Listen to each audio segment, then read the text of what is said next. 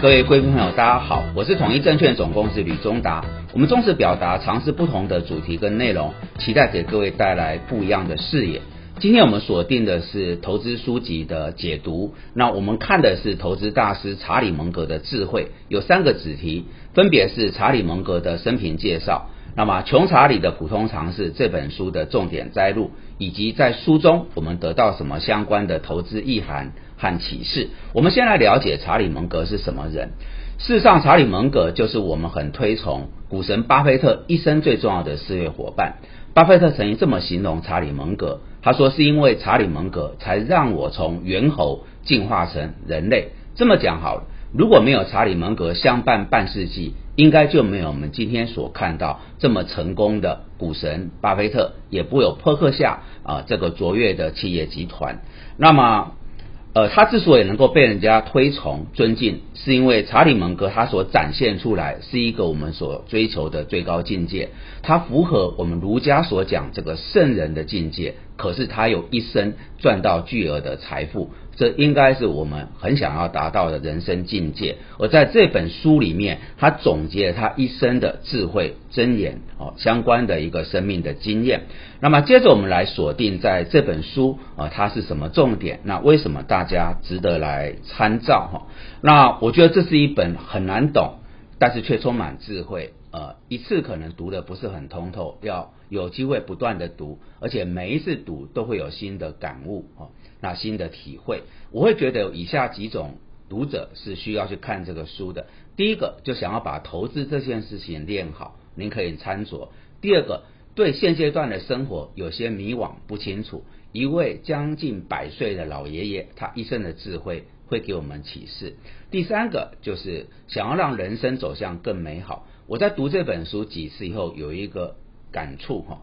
他之所以成功，不是因为他的财富，而是他个人的特质跟努力，而财富只是他一生坚守纪律所得到的一个美好的礼物。最后就是想要读书，却不晓要看什么书。这本书是里面有一些宝藏。值得大家参酌。那我来整理他书中的几个重点。首先，第一个叫人类误判心理学。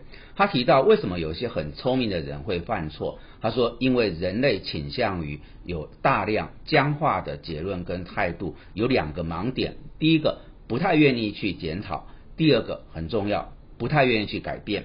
而在书里面，查理蒙格写了二十五种人类误判的心理倾向。哈。那再来就是怎么样让自己的生活不要走向悲惨？他说你要了解嫉妒、怨恨、反复无常、意志消沉，哦，不从别人的经验里面学习。你只要有上述的这些特质，保证就是一生的悲惨。那我的解读，对我们投资人而言，就是我们要做好面对行情跌宕起伏相关的情绪和精神的管理。再来，在书里面我一读再读，而且收获最大是谈的这个叫做多元思维模型。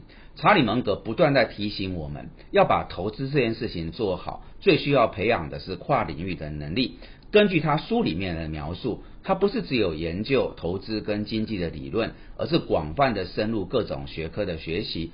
包括经济学、心理学、法律、数学、生物学跟工程等多领域的知识。他原话是这么讲的：大多数人在投资市场试图用一种思维模型来解决所有的问题，而他的思维往往落在只是其中一个专业学科。事实上，你必须要知道各种重要学科的理论，才能够洞察问题的本质。好，我觉得他一生也做到了。在我们国际投资圈，普遍认为查理蒙格具有百科全书式的一个智慧。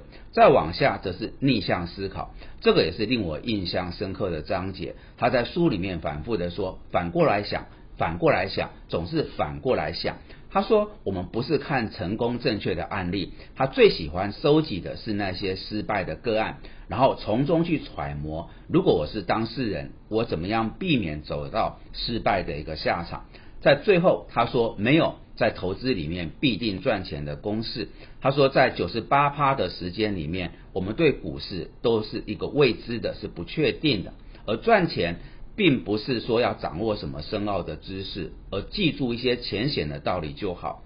这什么意思呢？扑克下的一个投资法则就是寻找那些不用动脑筋也能够赚钱的机会。我的解读很简单，就是要把投资这件做好。你在挑选个股，一定要先研究这家公司的商业模式。好，商业模式只要弄清楚了，投资大概就在一定的一个胜率哈。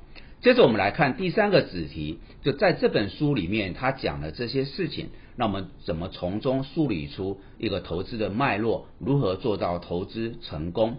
那么我认为他这五件事情是连在一起的哦，它是缺一不可。第一个是要在自己的能力圈，第二个是要寻觅股价合理的卓越企业，第三个是长期投资，以忽略短期的波动性风险，第四个是耐心。耐心等待一记好球，最后是集中投资。我们一个个来演绎。首先，划定您的能力圈，就是你要弄清楚你自己有什么本领。那要玩那些别人很擅长，自己却一窍不通的游戏，注定是一败涂地。永远要认清自己的优势，只在能力圈里面竞争。那我认为他讲这个能力圈在投资里面的落实，还是回到我刚刚谈到，要了解这个企业是怎么运作、怎么经营跟赚钱的，也就是商业模式的判断。第二个，寻找股价合理的卓越企业。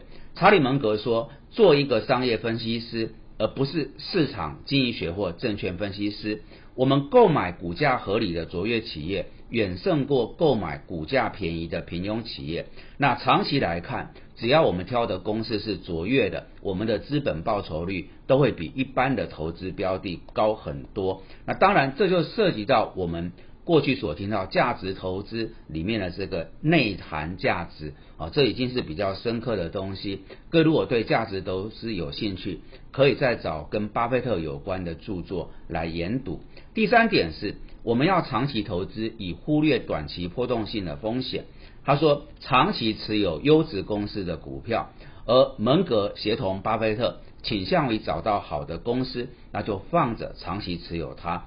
那巴菲特在他呃，写给股东的信里面也提到，投资人应该紧抱住手上的优质股票，就像一个事业主从来不会轻易放弃自己的优质企业一样。至于波动性的问题，两个人都指出，如果我们持有的时间是很长，那么短期的波动就相对不重要了。第四点是耐心等待，耐心等待一记好球。呃，查理蒙格的原话是。一年当中能有一个好的投资机会就不错了。然后他也说，我之所以能够有今天，靠的不是去追逐平庸的投资机会，我们就是耐心等待一记好球。那查理芒格提到，只要有耐心、有纪律，然后是客观研判为一个指导的法则，你有九成以上的几率是投资到一个卓越顶尖的公司。然后不要频繁的买卖，因为几个重要的决定，只要你做对。你就可以造就你一生的财富，而查理蒙格的这个特质，其实也就是主导了后来波克夏跟巴菲特一生主要的投资策略。最后就是集中投资。他说，对于一个优质的投资人而言，只要找到一个好的股票，应该就是把资金啊重压在那里，而不是一个分散投资。